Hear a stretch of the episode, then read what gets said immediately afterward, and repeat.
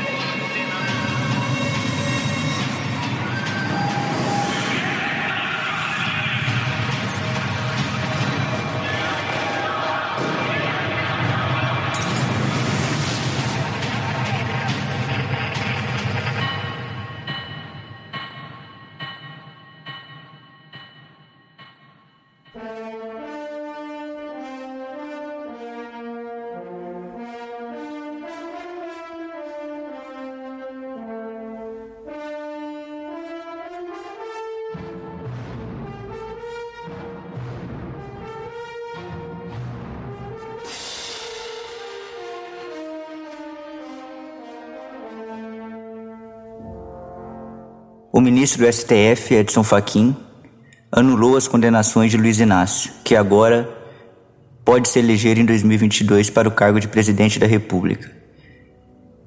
Isso se deu semanas depois do general Vilas Boas, em livro, admitir que o tweet que publicou em setembro de 2018 foi, na verdade, escrito pelo alto comando do Exército com o objetivo de pressionar o Supremo Tribunal Federal a não considerar habeas corpus a Luiz Inácio naquele, naquele então.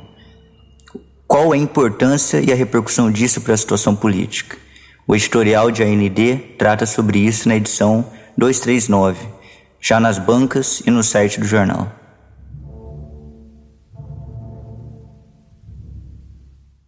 A anulação da condenação de Luiz Inácio e golpe militar. Editorial. A decisão de Edson Fachin, anulando as sentenças de Moro contra Luiz Inácio, se reveste de um, de um misto de tentativa de retirar a imagem prevaricadora da instituição guardiã da ordem legal com um sinistro engendro de um establishment em apuros. Ao retirar Moro da posição de juiz competente, Faquinha anula as condenações e, junto delas, as, as irregularidades do juiz mas não anula todo o processo, que passará à Justiça Federal de Brasília e cujo novo juiz responsável poderá validar todo o processo jurídico novamente. Todavia, como feitiço que se volta contra o feiticeiro, tal decisão pôs mais lenha na fogueira ao agilizar o julgamento na segunda turma do Supremo Tribunal Federal sobre a suspeição, a parcialidade, de Moro, sob auspícios de um arguto Gilmar Mendes. Julgamento suspenso pelo pedido de vistas do Sr. Cássio Nunes, tido por garantista pelos críticos liberais da Lava Jato, ora ora. Mas por que Faquin só tomou essa posição agora, após o general, ex-comandante do Exército, assumir publicamente que o seu tweet foi uma ameaça militar para ditar a decisão da Suprema Corte sobre o habeas corpus de Luiz Inácio em 2018, fato que toda a nação sempre soube não estaria agindo o Sr. Faquin mais uma vez sob tutela, desta vez com permissão, servindo novamente a um novo jogo político do Planalto? Não foi para dar um recado já dado à admissão pública por Vilas Boas da ameaça ao STF em livro autoral. Nessa questão entram muitas contradições que convém analisar. Primeiro, como seguia a toada, era inevitável mais tempo, menos tempo, que o julgamento da suspeição de Moro fosse pautado. Por, primeiro, porque são flagrantes as manipulações ilegais tornadas públicas pelo vazamento das mensagens entre o então juiz todo-poderoso e o procurador paladino da moral e dos bons costumes Delanhol. Segundo, porque existem membros de poderosos grupos de poder pendurados na forca pelas condenações da Lava Jato que se beneficiariam com essa decisão e, portanto, atuam para viabilizá-la. Nesse sentido, Gilmar Mendes, Gilmar Mendes e o seu empenho para julgar Moro como parcial o comprova como principal representante no STF dessa direita tradicional parlamentar tão achincalhada pelas maquinações da Lava Jato, confrontando-se com figuras aliadas aos generais, cujo expoente é o também ministro do STF, Luiz Roberto Barroso. E terceiro, porque o acordo palaciano de melhor convivência entre a extrema-direita de Bolsonaro e a direita militar, o alto comando das Forças Armadas, diante da crise social que se avizinha na velocidade da expansão da pandemia, leva os altos mandos militares a acelerarem a consumação do golpe em curso desde 2015 e, para tal, lançam lenha na fogueira das disputas políticas ao retornarem à ordem do dia a polarização radicalizada entre Bolsonaro e PT, polarização que só serve para levar as massas populares a se dividirem pela enganação, hora de um, hora de outro.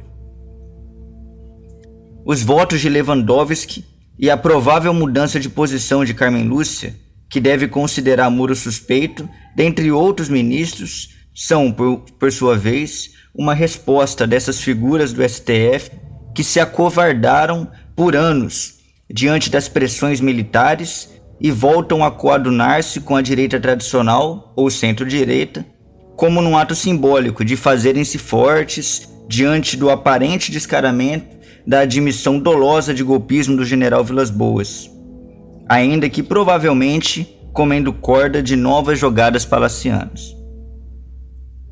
A suspeição de Moro seria o golpe de misericórdia na Lava Jato, tendendo a derrubar, tal qual um castelo de cartas, todas as prisões dos políticos desmoralizados pela corrupção. Operação esta que foi o cavalo de batalha através do qual se desencadeou a ofensiva contra-revolucionária, cujas mãos ocultas dos generais anticomunistas estiveram todo o tempo manejando-a sob condução do Departamento de Estado dos Estados Unidos via sua embaixada em Brasília, como ação preventiva ao caos social pressagiado nas revoltas populares de 2013 e 14, ofensiva na forma de golpe de Estado passo a passo por vias institucionais. Operação cujo fracasso só restará a reação armada dos reacionários para impedir a ruína completa da velha ordem de exploração e opressão, seriamente ameaçada, tal como voltam a vociferar vivandeiras de quartel e gorilas de pijama, como expresso em artigo publicado por um demencial general da reserva no site do Clube Militar, cujo título é Aproxima-se o ponto de ruptura, no qual ele insta as Forças Armadas reacionárias a culminar o golpe para restaurar a paz social. Dentro disso, a condição de perseguido na qual se encontra o senhor Luiz Inácio não se deve a que seja representante de algo progressista. Para confirmar a que ele está a serviço, Basta, basta ver sua recente entrevista, na qual defende toda essa velha ordem, com loas às suas apodrecidas instituições, apontando que o mal são ou pessoas ou grupos, como a quadrilha de procuradores de Curitiba. Menos ainda está nessa condição o senhor Luiz Inácio por ser um socialista ou mesmo comunista. Mito criado pela reação, pelos monopólios de imprensa, pelos cientistas políticos, pelos, pela esquerda pequeno-burguesa, pelas organizações trotskistas e pelo clero da teologia da libertação. Mas sim, ele se encontra nessa, nessa condição primeiro, porque a reação para salvar sua velha ordem, em últimos termos, precisa manter unidas as suas forças armadas. E a extrema-direita de Bolsonaro, ao não aceitar por princípio o retorno petista ao governo do país, ainda que eleitoralmente se beneficie com a polarização com uma forte candidatura petista, essa extrema-direita de Bolsonaro obriga os generais a tomar suas providências para evitar isso, pois se esses se posicionassem de modo a tolerar tal possibilidade, provocariam perigosa divisão na corporação. E segundo, Luiz Inácio se encontra nessa condição porque o que hoje demanda a reação são medidas muito mais profundas e criminosas, de modo voraz e célere contra o povo e a soberania da nação. Medidas cuja aplicação não abre margens para conciliações de classe e contemporizações tão ao gosto deste senhor, que, como embalagem, foi descartado. Seus serviços para presidir a repressão ao povo não são, por ora, necessários. Porém, vejamos a complicação do jogo político oficial do ponto de vista eleitoral. A possibilidade do grão pelego Luiz Inácio concorrer à eleição de 22 é o desalento para os, para os apologistas da saída pelo centro como salvação da pátria. Se assim ocorrer, Ciro Gomes, João Dória e outros repetirão o fracasso de Alckmin em 2018. E a tragédia nacional que resultou da polarização da extrema-direita, centro-direita com a falsa esquerda oportunista naquele ano, parindo um governo de energúmenos, se repetirá como farsa anunciada, mediante a prenunciada onda avassaladora do boicote eleitoral que varrerá os restos de legitimidade já em frangalhos de todo este sistema político agonizante e mais ainda, do provável ou possível eleito.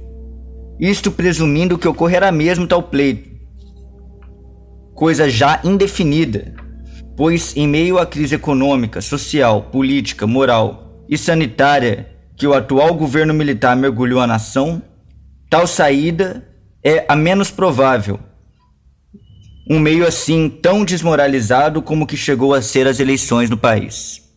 Então, a verdadeira polarização antagônica de classes se pronunciará comoventemente com violentos levantamentos populares frente a uma contra-revolução ensandecida. Tal desdobramento em gestação se avoluma, por um lado, nas sucessivas ações criminosas desse governo militar genocida, para ficar em algumas.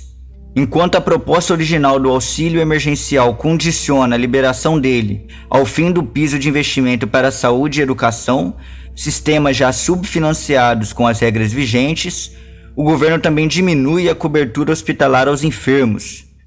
Entre dezembro de 2020 e o presente momento, o número de leitos de UTI financiados pelo governo federal caiu de 12.003 para 3.187, recuo de 73,4%, que coincide com o agravamento da pandemia e, e com a circulação da cepa de Manaus.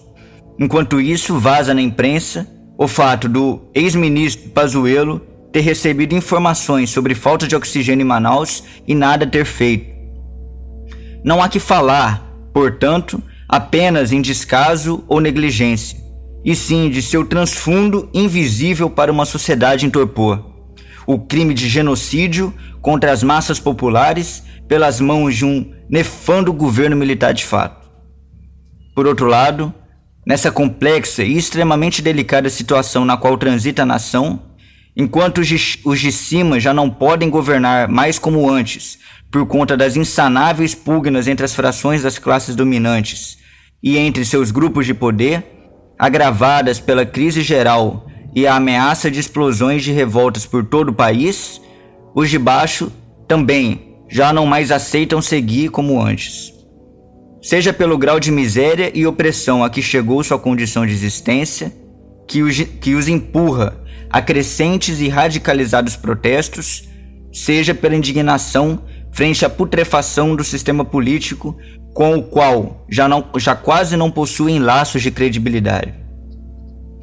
O boicote recorde que, eh, que foi registrado nas últimas eleições, bem como a frieza e mesmo a indiferença com que foram recebidos os vencedores, é sinal seguro de que avança a consciência política de vastas camadas das massas, embora confundidas em partes pela pregação bolsonarista que, em nome de atacar seus, alvo, seus alvos legítimos, só faz reforçar seus piores preconceitos. Problema cujo elemento-chave para resolver-se é a ação dos revolucionários e democratas legítimos, que já compreendem como nunca o caminho a seguir. O próximo ato dessa tragédia será, por certo, mais sofrimentos e abalos sísmicos que trazem consigo a grande oportunidade para a transformação mais completa, mais profunda e mais libertadora de nosso povo e de nossa pátria. Não se preparar para aproveitá-la ao máximo seria um crime. Todavia, Tal atitude já foi conjurada em nosso país por décadas de combate implacável e inseparável ao, ao imperialismo e seus lacaios locais, e ao revisionismo e todo oportunismo. A situação é gravíssima em todo o país. Pandemia, crise econômica profundíssima, cuja recuperação não se vislumbra, a curto prazo mesmo, somado à mortandade absurda, não só pela pandemia, mas pelo genocídio continuado através dos meios policiais militares, através dos meios econômicos, com a negligência total em todos os serviços fundamentais, enfim. A questão é: qual é a condição que falta para que esse torpor que aparece na consciência social, política em geral, seja rompido? É disso que trata a página 3, assinada como Jailson de Souza. A nação precisa da atuação firme do proletariado revolucionário. O Brasil passa por uma crise sem precedentes em todos os terrenos fundamentais: no econômico, político, moral, institucional, militar e social, para ficar apenas nesses. Convergem, como poucas vezes se viu na história do país, uma profunda recessão de um enfermo capitalismo burocrático, cuja recuperação é impossível no imediato, dentro da qual o imperialismo e as classes dominantes locais impõe uma elevação sem precedentes da exploração das massas e restrição de seus direitos fundamentais. O desmoronar de um sistema de governo e dos pactos das classes dominantes para exercer sua dominação, e por fim converge ainda o antagonismo entre esse sistema de governo e crescentemente entre o sistema de poder e os interesses e consciência das massas populares. Essa é a situação revolucionária, objetiva, que traz consigo grandes tormentas e sofrimentos, como também as melhores condições para sua superação por completo. Dentro disso, a pandemia veio a agravar toda a situação, lançando mais de 270 mil pessoas à morte, enterradas em valas comuns, sem mencionar aquelas que morrem com coronavírus sem sequer serem diagnosticadas Brasil adentro. A crise econômica atira um enorme contingente humano a uma regressão no tempo, na mais completa barbárie. É o caso de 67 milhões de desempregados reais, que soma o desemprego, a subutilização e o desalento, entre os quais, desses 67 milhões, 27 milhões de brasileiros, o que é 12,8% da população em números subestimados, vivem com menos de 246 reais por mês, ou 8,20 reais por dia, segundo a é, Penades contínua Covid-19, figurando essas pessoas o macabro quadro da extrema miséria como há muito não se via no nosso país. Enquanto lamenta ter que retornar o auxílio emergencial para ao menos mitigar o sofrimento inaudito de milhões de famílias brasileiras lançadas ao terror cotidiano, com um miserável valor de 250 por três meses, como se previa até então, o governo militar se curva como o lacaio mais desprezível ante o mercado financeiro, os, o, ou seja, né, os banqueiros internacionais, para os quais destinará 2 trilhões 236 bilhões de reais, mais isso, isso equivale a mais de 53,9% do orçamento a ser aprovado ainda pelo Congresso. Para quê? Tudo para pagar os juros e amortizações da dívida pública ilegítima que saqueia a nação e infelicita o nosso povo. Mas neste tema, os generais patriotas e seu capitão fracassado, tão valentes para acovardar ministros e rosnar ameaças de culminar o seu golpe de Estado, se mostram dóceis e amáveis, como cães em busca de onerosas recompensas. Enquanto os monopólios e grandes empresas fazem e acontecem durante a pandemia, a despeito da infecção dos seus trabalhadores e com a conivência e beneplácito do governo militar, como tem ocorrido com as lojas de departamento e a construção civil tidas por serviço essencial, os pequenos e médios proprietários, não, esses são açoitados. Sendo eles os que mais pagam impostos e os que mais empregam, abandonados que se acham, enfrentam uma falência ímpar que em 2021 tende a atingir 53% a mais do que no ano passado, segundo a, cons a consultoria Alvarez e Marçal. No campo, o latifúndio também segue avançando o seu processo de cerco ao campesinato e expropriando suas terras. E, por outro lado, o movimento camponês combativo responde na mesma medida. Situação objetiva e condições subjetivas. Toda situação objetiva, expressa acima, empurra avassaladoramente as massas a uma ação revolucionária histórica. Porém, o que falta em nosso país é a atuação firme do proletariado revolucionário, cujo partido, a forma superior de organização, o Partido Comunista em nosso país, foi liquidado pelo revisionismo no final dos anos 1970, com João Amazonas à cabeça seguido pela quase liquidação completa do movimento revolucionário do país, impondo pesados fardos ao proletariado e às massas populares em geral. Privadas de sua vanguarda e de suas organizações revolucionárias, as massas populares são alvos fáceis de toda sorte de ataques, patranhas e sistemática lavagem cerebral dos monopólios de comunicação, submergindo grande parte delas num estado de torpor insano. Somente mobilizadas, politizadas e organizadas, as massas podem distinguir com facilidade seus amigos dos seus inimigos, os projetos políticos que correspondem com os seus mais legítimos interesses imediatos e históricos daqueles que são antagônicos a eles. O relativo torpor que ora se apresenta no estado de espírito das massas combinado com um ódio completo a todo o sistema que a velha ordem de exploração e opressão gera no cotidiano do povo, todos esses sintomas que são gerados por essa opressão, o relativo torpor que ora se apresenta no estado de espírito das massas, combinado com um ódio completo a todos os sintomas que a velha ordem de exploração e opressão gera no cotidiano do povo, é protagonista do ato imediatamente antecedente ao de sua rebelião, indomável e inevitável, queira ou não quem quer que seja.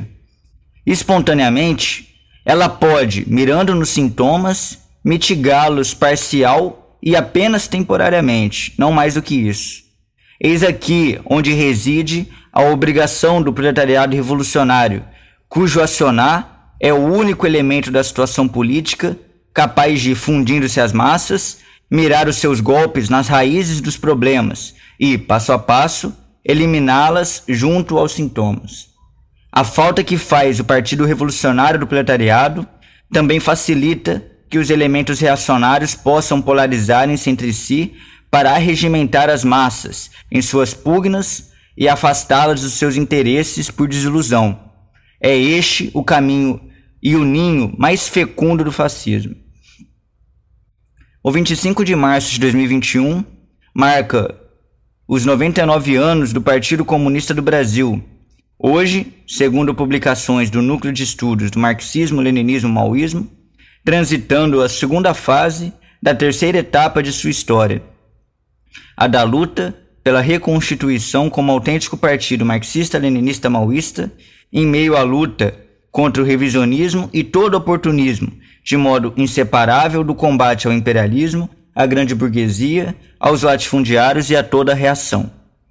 Se já falamos da situação relativamente favorável para a luta das massas e desfavorável à reação no imediato, cabe remarcar só com o partido, verdadeiro partido revolucionário do proletariado, em síntese, a principal debilidade estratégica da colina das massas populares e a maior vantagem estratégica da colina da reação podem ser alteradas.